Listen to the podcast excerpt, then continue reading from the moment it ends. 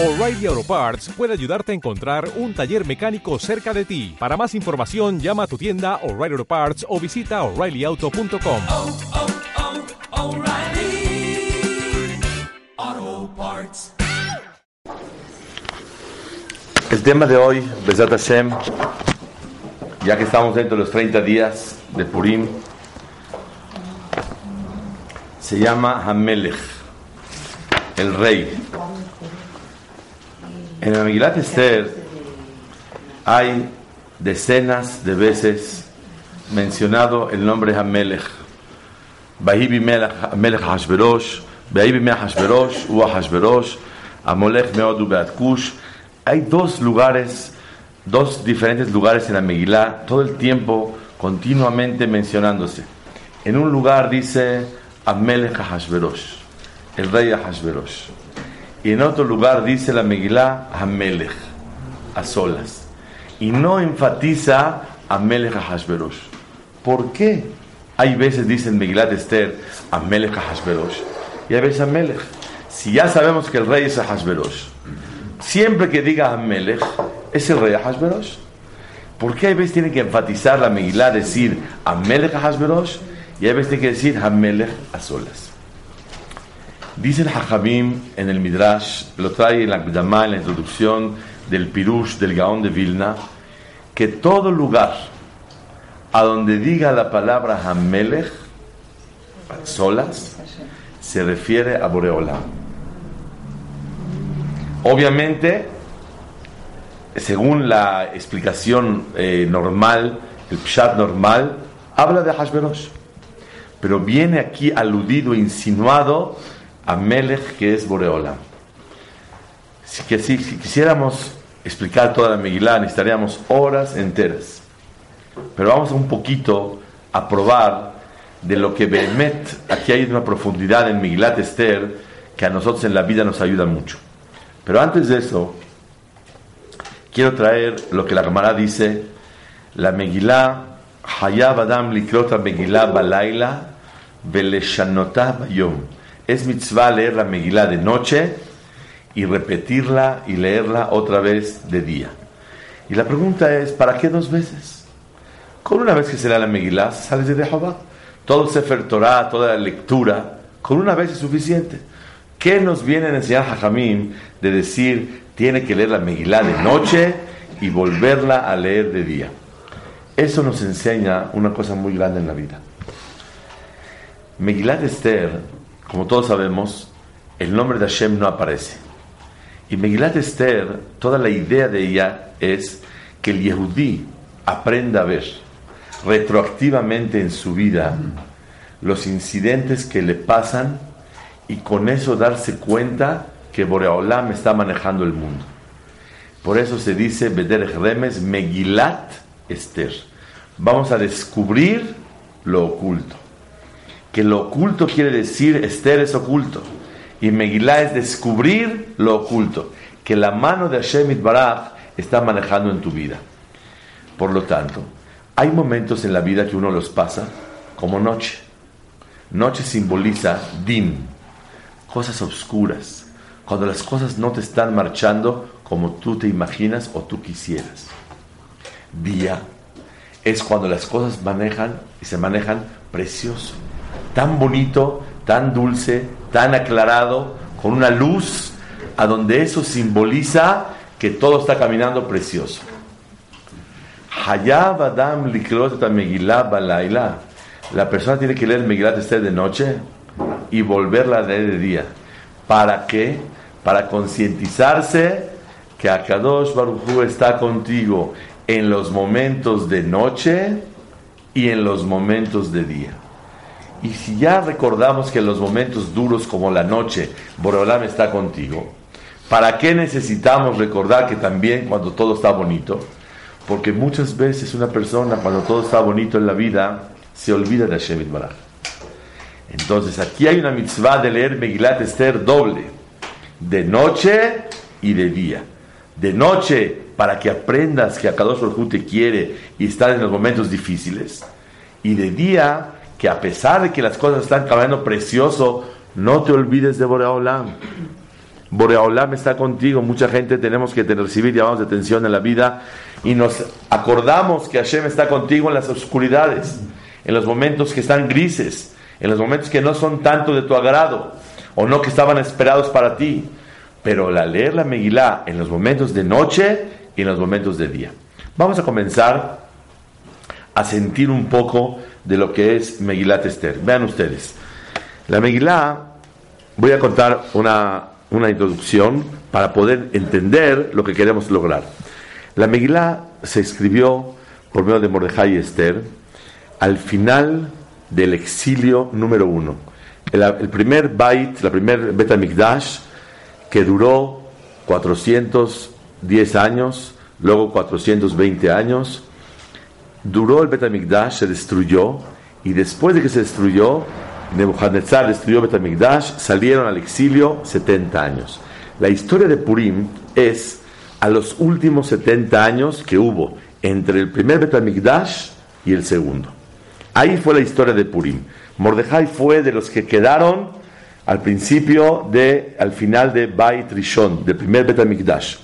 Mordejai era un jajá muy grande que estuvo con todo Am Israel, salieron al Galut, al exilio, y cuando salieron a él le tocó irse a Shushan.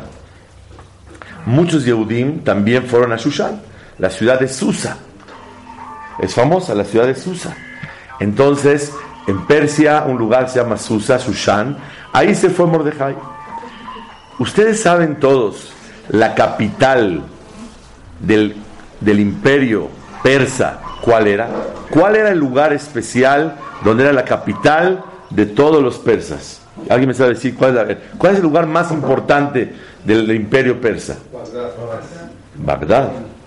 Babel. Ahí es. Irak. Esa es la capital.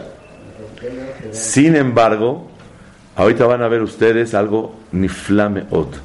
Dice la Megilá, Bishnat Shalosh le Molcho, Bayamim Ahem, en esas épocas, que Shevet Amelech Ahashverosh al Kisem Malchuto, se sentó en su silla, Asher Beshushan Abira, que Shushan era la capital. Espérame, ¿cómo que la capital era Shushan? Shushan nunca fue la capital de este imperio persa. ¿Qué significa que Shushan es la capital? Dice el Targum Sheni y Targum, Yonatan Ben Uziel y lo trae el Gaón de Vilna, una cosa impresionante. Realmente la capital no era Shushan, pero cuando fue nombrado rey Ahashverosh, él quería la silla de Shlomo Amelech. Cuando destruyeron Betamikdash, se quedaron con la silla de Shlomo Amelech, una silla impresionante, carísima, preciosa, única en el planeta. Y él quería sentarse en esa silla. Y en esa silla no se podía sentar. Apenas intentaba subir los escalones para la silla y pasaban de manera milagrosa cosas que le impedían poder sentarse en la silla. Entonces se dio cuenta que esa silla es muy especial y no puede sentarse en ella. Decidió imitar el modelo de la silla de Shlomo Amelech. Buscó y encontró que el único lugar a donde se hacía esa silla tan hermosa era en Shushan. Pero por motivos técnicos era imposible trasladar esa silla a la capital. ¿Qué decidió el rey Ahashverosh? Cambiar la capital. Y ahora la capital va a ser Shushan. ¿Por qué? Para usar la silla que mandó hacer. Ahora ven el pasuk. Vayamim ahem que shevet amelech Ahashverosh al kiseh malchuto sobre su silla, asher beshushan habirá. Se tuvo que cambiar la capital y convertirse que sea Shushan la capital de- del pueblo del imperio persa. Pero ¿por qué se cambió la capital? Por la silla. Es algo locura. ¿Por qué es locura? Porque no puede ser que una capital se cambie por dónde se va a sentar el rey. Vemos de aquí Y es el mensaje que quiero que vayamos aprendiendo ahorita juntos en Megilat Esther. Aprendamos esta regla. Mientras más ilógica es la situación, más evidente que viene de Hashem Itbaraj. Todo viene de Boreolam, hasta lo lógico. Pero cuando estás viviendo algo ilógico, tan, tan impresionante, es una evidencia que viene de Hashem Baraj. ¿Cómo se cambió la capital de un imperio? Por la locura de una silla. Bueno, ¿qué es eso? ¿Qué pasa? Así se hizo. Y la pregunta es, ¿para qué Boreolam hizo esta locura? Y saben cómo dice el Pasuk en Halel, Me'et Hashem hayetazot, esto viene de Hashem, hiniflat be'enenu. Está maravillosamente en nuestros ojos. No lo podemos creer lo que estamos viviendo. Está increíble, con todo el sentido de la palabra. No creíble. No se cree lo que estamos viviendo. Mientras más no se cree, es más evidente que es Yad Hashem. ¿Para qué pasó este milagro tan grande, de esta locura tan especial, que Hashverosh quiso una silla en Shushan y cambiar todo el imperio? Dice el Gaón de Vilna, porque Boreolam quería probar al pueblo de Israel. Todos saben que Hashverosh hizo 180 días de banquete. ¿Y por qué tenía 180 días? Porque él tenía muchos tesoros. Y cada día él sacaba seis para enseñar a la gente. Seis tesoros por 180 días, ¿cuánto da? 1080 tesoros, dice el Gaón, tenía él. Por eso hizo una fiesta de 180 días para ir enseñándole a todo el mundo el poder tan grande que él tenía. ¿Y por qué quería él enseñarle a todo el mundo el poder que él tenía? Porque era sabido, dice el al-Shikh, que él gobernaba sobre 240 países. Y aquí dice la, la Megilá que nada más él gobernaba sobre 127. Dice, el Gaón, dice el al-Shikh, porque Boreolam lo castigó le pidieron que si puede construir Betamigdash, su majestad, ¿usted autoriza que los judíos construyan Betamigdash? Dijo, para nada. Como él se burló y no quiso aceptar la construcción, de, Betamigdash, y más todavía se burlaba, hizo un banquete a donde él caminaba con las ropas del Cohen Gadol, del Betamigdash. Y él se burlaba y era un rasha grandísimo. Nada más que la Megilá nunca parece que Ahashverosh era un rasha, porque se escribió la Megilá en vida de él. ¿Cómo puede escribir delante de un rey que era rasha? Por eso dice el Hakamim,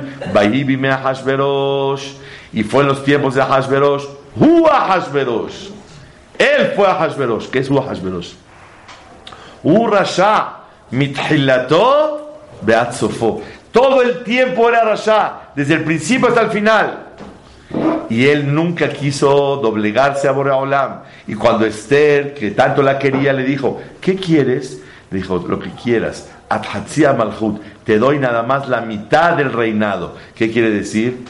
Todo te doy menos lo que está a la mitad del reinado. ¿Qué es a la mitad del reinado? Betamigdash. No te doy Betamigdash. Así decía Hashverosh. Como él se negó, Boreolam lo castigó. Y de 240 bajó a 127. Quiere decir que Boreolam lo castigó y le quitó. ¿Para qué hizo un banquete tan grande? Para demostrar, no me pasó nada, todo lo que me castigó Boreolam. Me castigó y qué? Sigo poderosísimo, sigo fuertísimo, sigo más macizo que siempre. ¿Qué problema hay?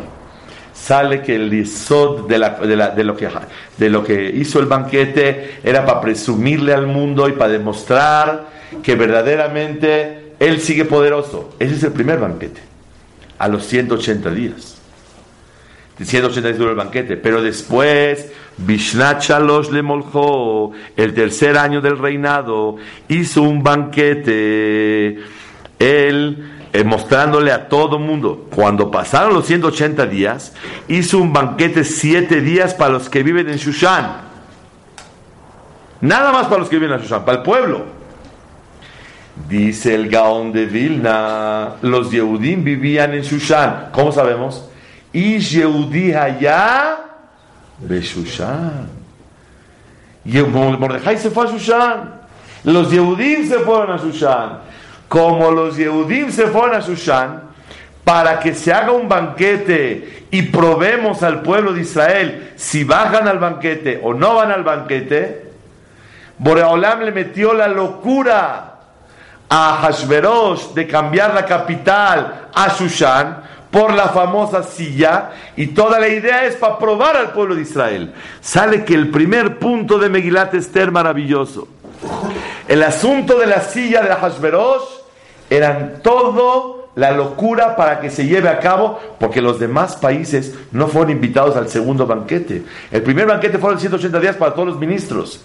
El segundo banquete fue nada más para la ciudad. ¿Y quién vivía ahí? Yehudim. Y fueron invitados al banquete. Y Mordejai les dijo, no vayan al banquete. Pero ¿saben ustedes la comida cómo era? ¿Cómo era la comida, saben? ¿Era kosher? No, ¿cómo creen que era kosher? Era meadrín, más que kosher. ¿Qué les pasa? Kosher, no. Meadrín era. Para que vayan. Hay kosher y hay kosher meadrín. Y hay meadrín sin kosher. Pero meadrín era. Era lo máximo, era. ¿Y para qué los invitaron a ellos? ¿Alguien sabe para qué los invitaron? Si todo es kosher, ¿qué problema hay? Pero hay un problema. Había, no había mejizá. No estaba dividido hombres y mujeres. Eran dos salones.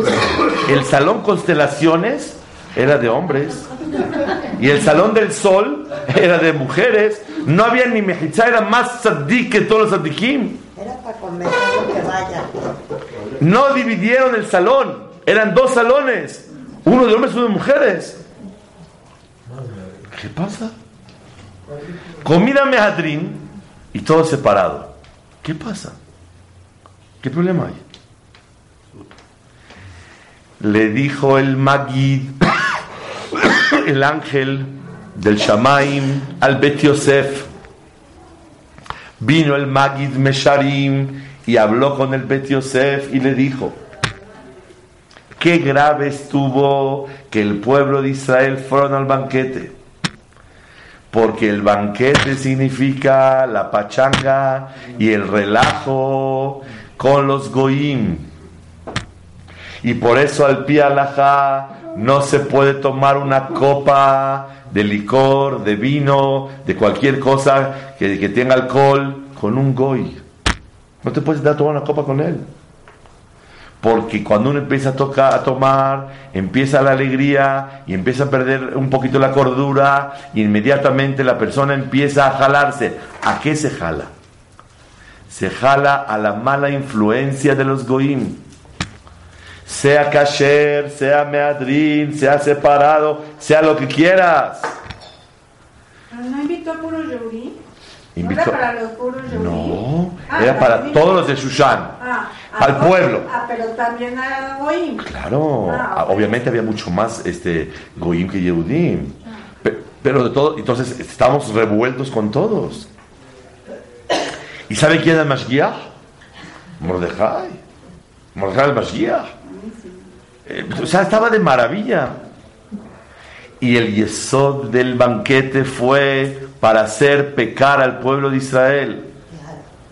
Y está escrito en el Al-Shich algo pele plaot sorprendente, que toda la idea de traer a Vashti era para que empiece a hacerse tipo de corrupción y empiecen a pasarse de un lado al otro.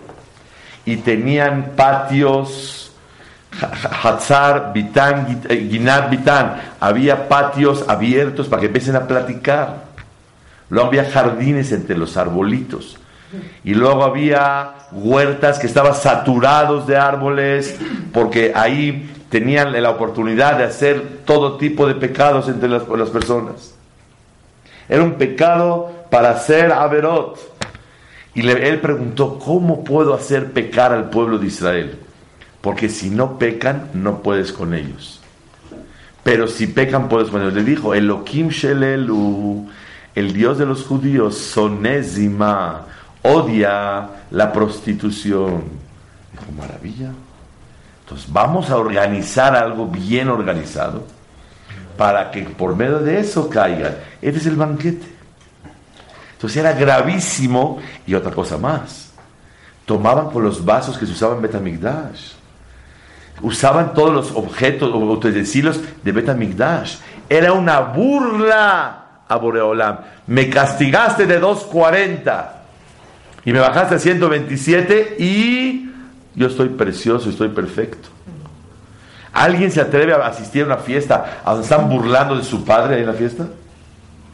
Esa era la ciudad de Purim. No es el interno de él, nunca lo dijo. No, era no, no, no, claro que no lo decía, pero todo era abierto y todo era para hacer pecar al pueblo de Israel y una persona que tiene un poquito de ojos se da cuenta de lo que estaba pasando.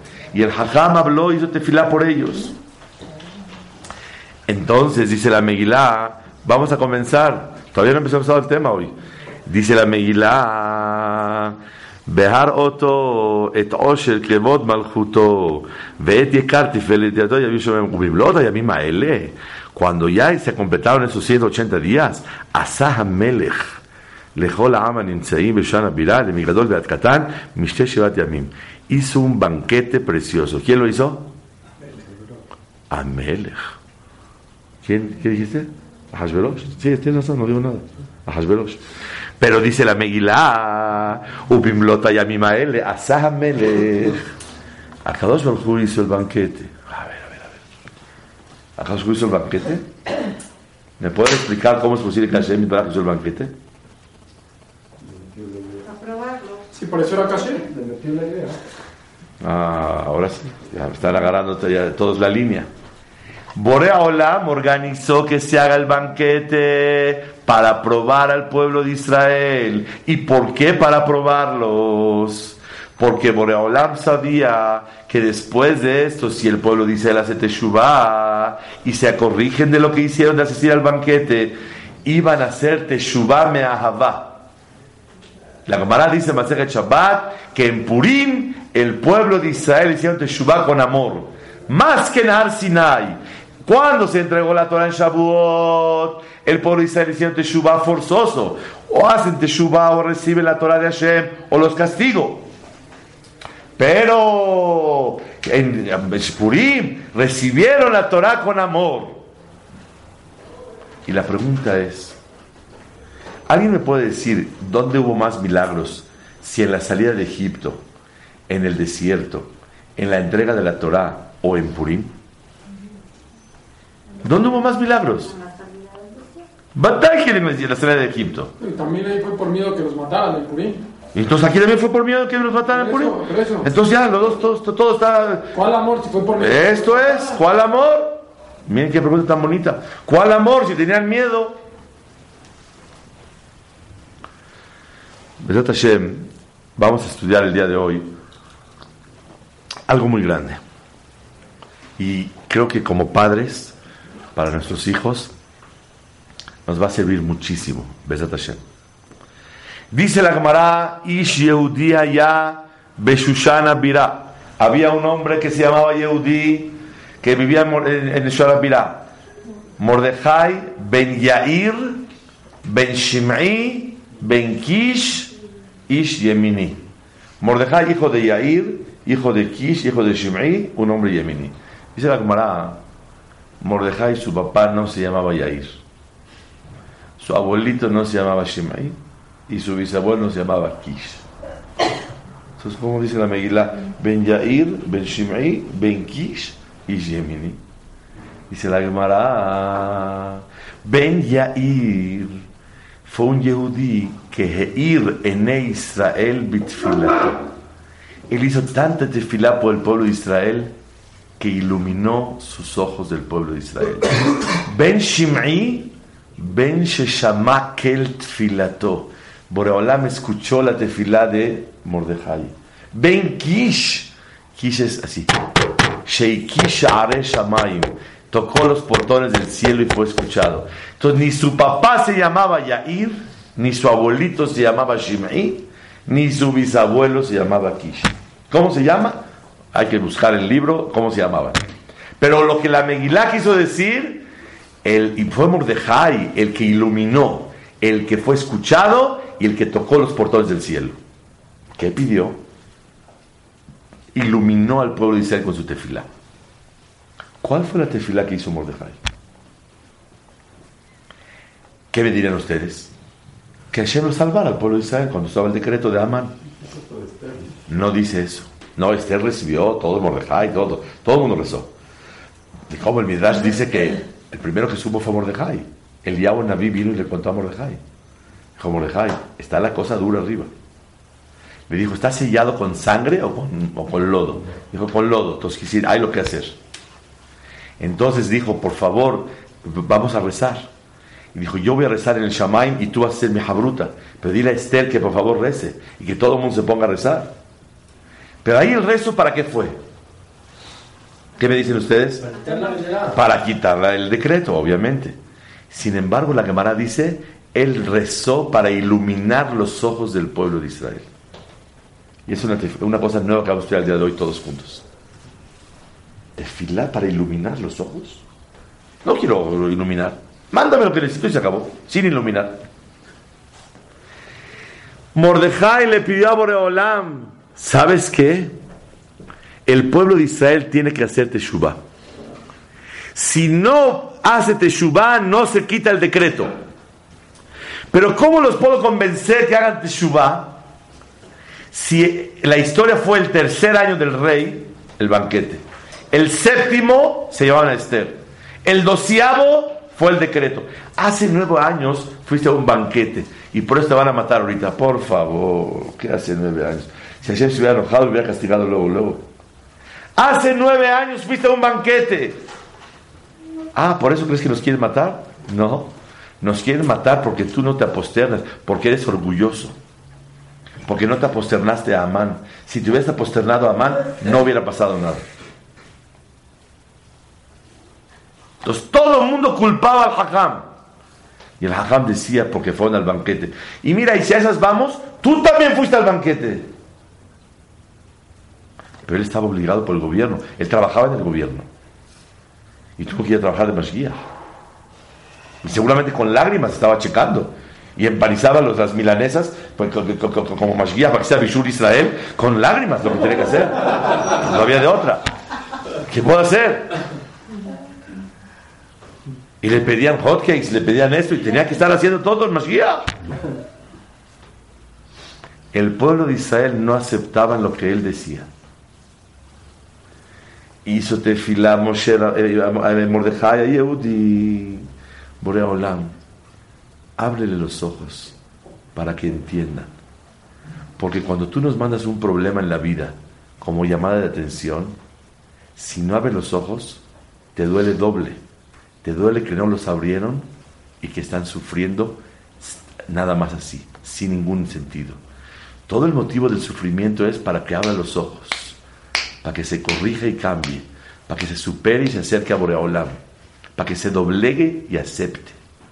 Pero si no lo hacen, tú no quieres, tú también sufres Boreolam, porque les has mandado un llamado de atención y no obedece, pues está más duro. Doble Gehinam, el sufrimiento y el que no se corrige. Les contado, les contado en Sipur que una vez un muchacho, una muchacha salió con un joven, se sentaron a platicar, tomaron un café, Baruch Hashem, todo estuvo muy bien, y el muchacho cojeaba.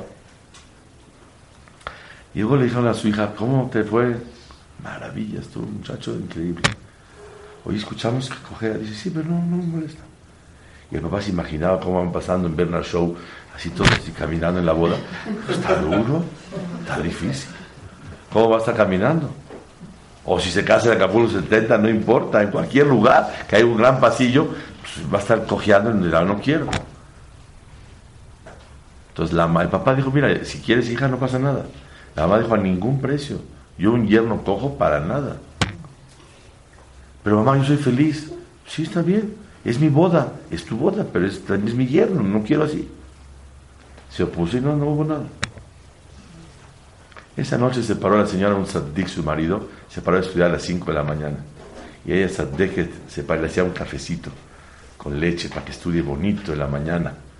Iba caminando con el café, se tropieza y se rompe el pie la señora. En la noche rompió el shidduch y se le rompió el pie. Se paró y dijo, hatati abiti pashati. Jamás vuelvo a darle café a mi marido antes de la tefilá. Porque no se debe tomar antes de la tefilá. Que mejor estudie sin tomar café. Ya hizo teshuva la señora. Sandeket. Y está cojeando la señora. ¿Qué no entendiste que Hashem te está hablando? Y esto es lo que tenemos que aprender en Megilat Esther. Mo- Mordejai ben Yair, Heir ene Israel, bitfilato. No hizo tefilá para quitar el decreto. Eso todos hicieron tefilá. Él, todos hicieron. Seguro que hicieron. Hizo tefilá para que Borolam les abra los ojos. Ayúdalos a ver.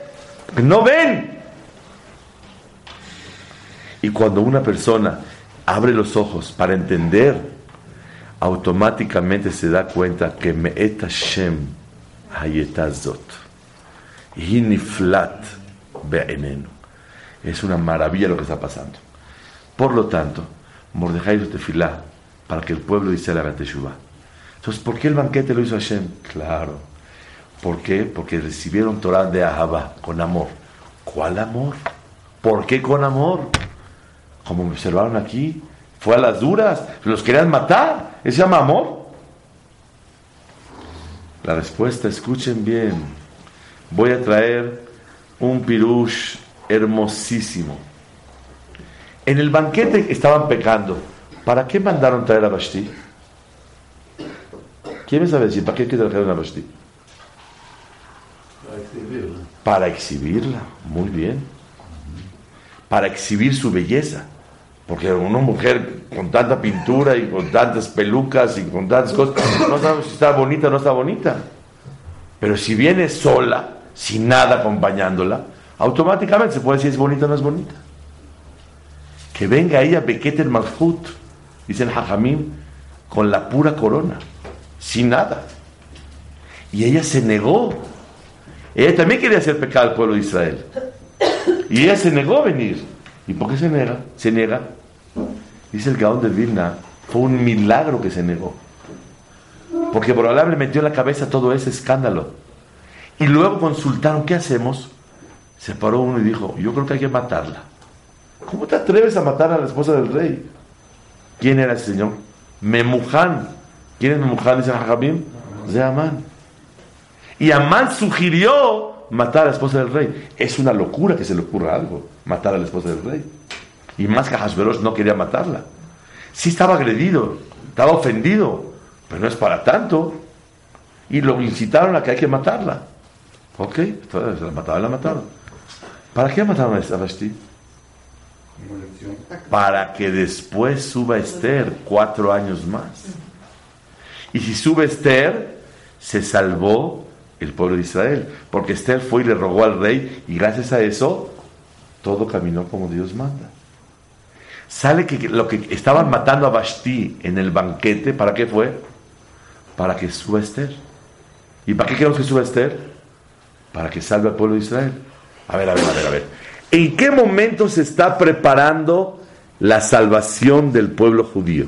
Antes del castigo. Antes del castigo, claro. ¿El castigo cuándo fue? No, desde la fue después. Nueve, nueve años después. Nueve años después, antes, ya se estaba preparando la salvación. Pero ¿en qué momento se está preparando la salvación? En el banquete. Estaban chachachá y chachachá y traéntale la música y cómele y hazle y quítale y todo Beatrín y Averot. Y en el momento del Het está Boreolán preparando la salvación. ¿Qué les parece? No me ayudes, compadre. ¿Para qué me haces, Que Hashem nos quiere mucho. Estoy de acuerdo. Borolán mandó una prueba para que por medio de la prueba el pueblo de Israel salga adelante. Está bien, adelante. Hubiera mandado otra, a ver en cuál caen, para que con eso el pueblo de Israel se acerque a Boreolam. No la pasaron, no pasa nada. Hicieron pecado, Beura Perabón. Las caídas son las que traen las subidas para adelante. Dice el Pasuk,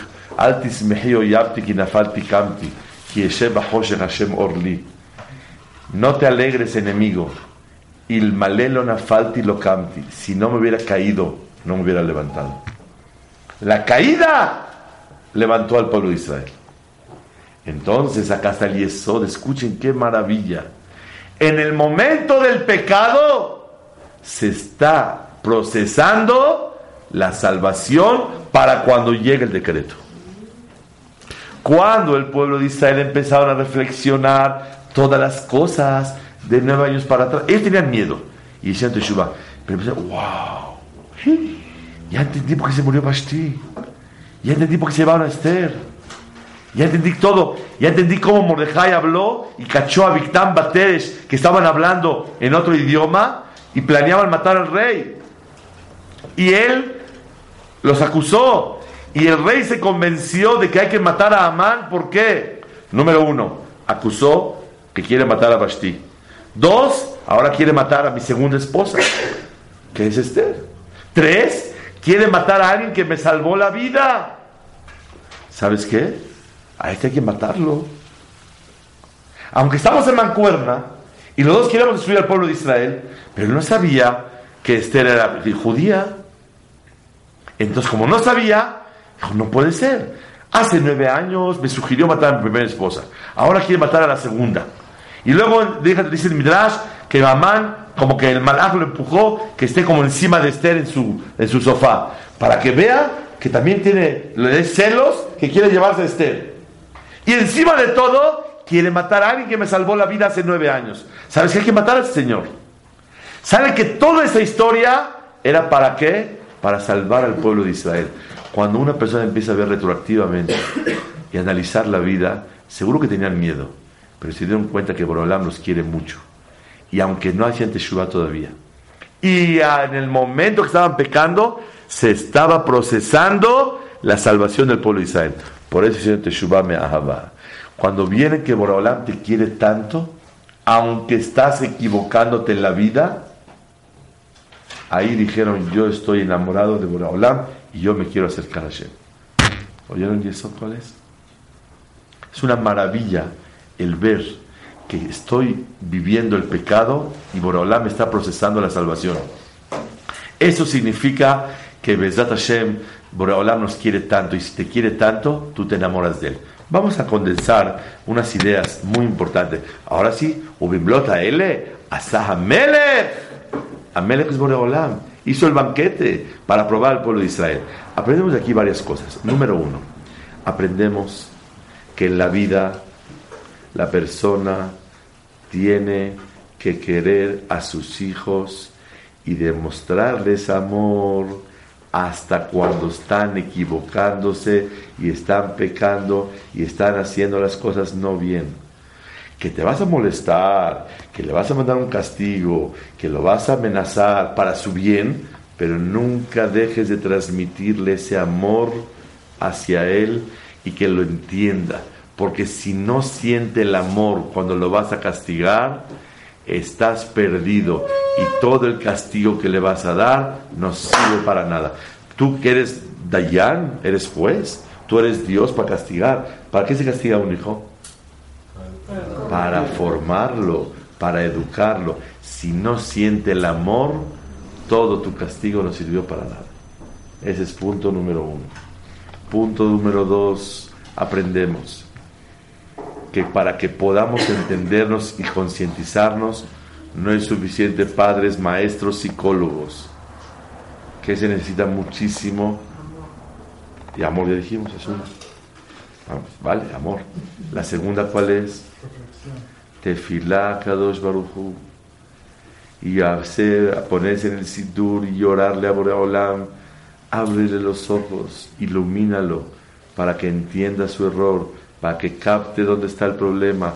Mordejai ben Yair, ben Shimei, ben Kish, Ish Yemini. El papá no es Yair, el abuelito no es Shimi, el bisabuelo no es Kish, sino él iluminó los ojos del pueblo Israel con su tefilá. No que salvó al pueblo Israel con tefilá, les iluminó los ojos. Al iluminar, entendieron. Al entender, se doblegaron. Al doblegar, hicieron teshuvah. Y, y analizaron toda la historia con amor. Vale la pena. ¿Estamos? Y es algo ni flameón. Ese punto que tenemos que valorar es una cosa muy importante en la vida. Y quiero decir algo, mencionar algo del Gaón de Vilna también, en otro lugar. Siempre que Boreolam castiga, luego manda una cosa dulce, una cosa con cariño, para que la persona sienta el amor de Hashem. Siempre que uno castiga en casa, siempre que uno manda Hazbe Shalom, un- una cosa para aprender a sus hijos, tiene que demostrar amor en el momento y posterior más. Porque cuando hay amor con los hijos, los hijos pueden aprender y pueden reflexionar. Hashem Itbaraj nos dice a nosotros que Purim es una fiesta donde recibimos la Torah con amor gracias a cómo Boreolam fue manejando las cosas y nos dimos cuenta que Hashem está con nosotros. Ahora vean más adelante. Cuando, cuando se negó Vashti de llegar, Batemaena Malka Vashti la Bidbar Melech, Asher Biel Sarisim, se negó Vashti de llegar con Ahashverosh, dice el Pasuk, la Bidvar Melech, para venir por- con la palabra de- del rey. Oye, el rey aquí es Boreolam. ¿Qué tiene que ver Boreolam con Vashti? Melech es Ahashverosh. Boreolam, dice el Gaón de Vilna, le metió una locura en la cabeza. Que se niegue para no venir, para que con eso florezca la salvación del pueblo de Israel, pueda subir Esther a. Muchas veces en la vida una persona hace locuras. Que sepas que hay cosas que no están en el libre albedrío tuyo, sino Boreolam mete locuras para que pueda formarse alguna situación que Boreolam quiere que se logre en la vida. Mientras más loco estás, más marioneta eres. Es todo, así de fácil. Más loco haces con locuras, más marioneta de Hashem Barak para sacar algo adelante. Pero vean lo que sigue la Megilá. Se negó Vashti para llegar. Baikzov y se enojó muchísimo. ¿Quién? Amelech. Meod Bahamato Ba'arabo. Se enojó muchísimo el rey. ¿Qué rey se enojó? Ahashverosh. No, primero Ahashverosh. Tiene razón, es Hashem. Porque dice Amelech. ¿Por qué se enojó Hashem? ¿De qué se enoja Hashem? Por favor, alguien dígame algo. No me dejen así. ¿Por qué se enoja Hashem cuando Vashti no quiere venir? Al contrario. Si Hashem está planeando que ella se niegue para que por medio de eso florezca la Yeshua, ¿por qué se enoja Hashem? No están viendo la salvación. O sea, no están entendiendo el mensaje. Wow. Muy bien, Salo. Me la ganaste, no importa. Vemos de acá algo maravilloso. ¿Sabes por qué se enojó Hashem? ¿No estás viendo la locura que estás viviendo? Ella quiere hacer pecado al pueblo de Israel.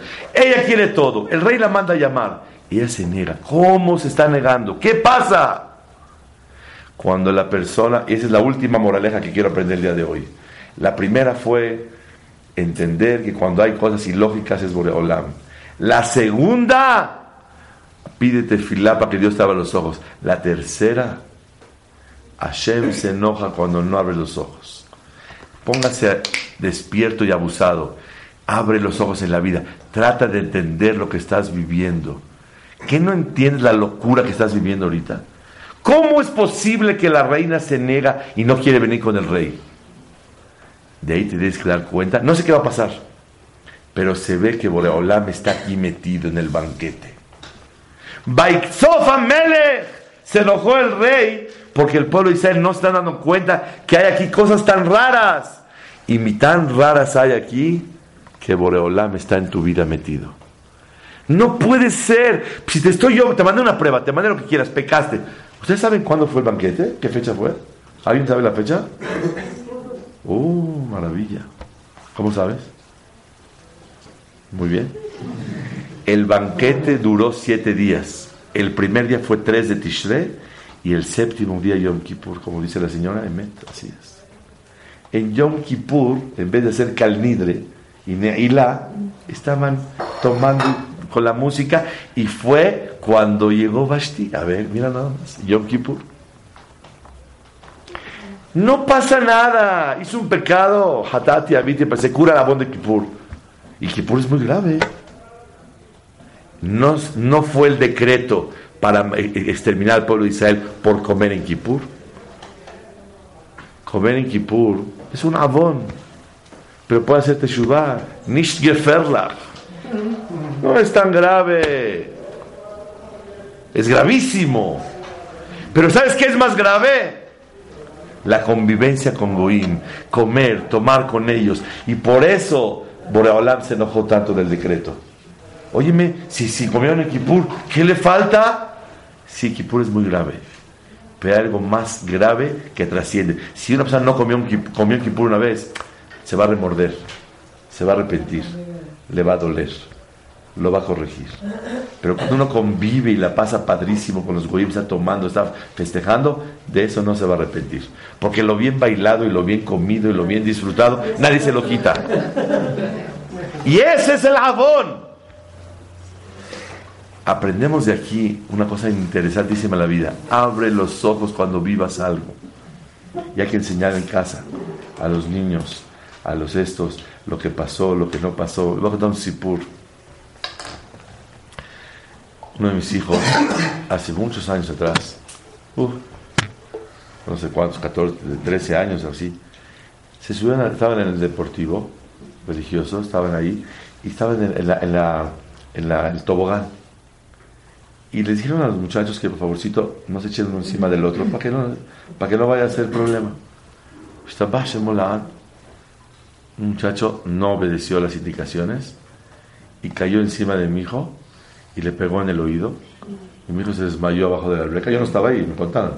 Y se desmayó y todo un problema tremendo. Lo sacaron, esto, el otro. Total, le empezó a doler el oído. Lo llevé al doctor. Ya no oía. Lo llevé, lo revisaron. Dice, no, no, no. Se rompió todo, está por dentro, está... Por fuera se veía muy bonito, pero sin oír. Entonces estaba así dura la cosa. Dijo el doctor, pues pídanle a Dios a ver qué sale. Caché que mi hijo estaba estudiando todas las noches antes de dormir en la cama a la Jod Shonara. Todas las noches. Hacíamos tefilá para que esté bien, pero lo caché que estaba haciendo la Jod Shonara. Y dije, ahorita que vamos a pedir a Hashem que con ese Zehut Hashem nos ayude. Después de un mes, 45 días, fuimos al doctor. Dice, no lo puedo creer. Todo regresó a la normalidad. Lo llevé con otro doctor para que revise la audición. Me dice, perfecto, todo en orden. No lo podía yo creer. Muchas veces, yo, yo hasta digo yo, si me han preguntado, ¿valió la pena que le hayan pegado y haya pasado y hagamos tefilá y que se haya estudiado la Honda Shonara? ¿Qué contestan ustedes? No, pero ¿para qué quiere uno golpes? No es de golpes o no golpes. Uno quiere el fruto que le da a la persona en la vida. Entonces, más de lo que hay que... ay, el golpe, esto, hay que ver qué sacamos de bien de cualquier situación que tengamos en la vida. ¿Cómo se llama el título? Ah, Melech, el rey.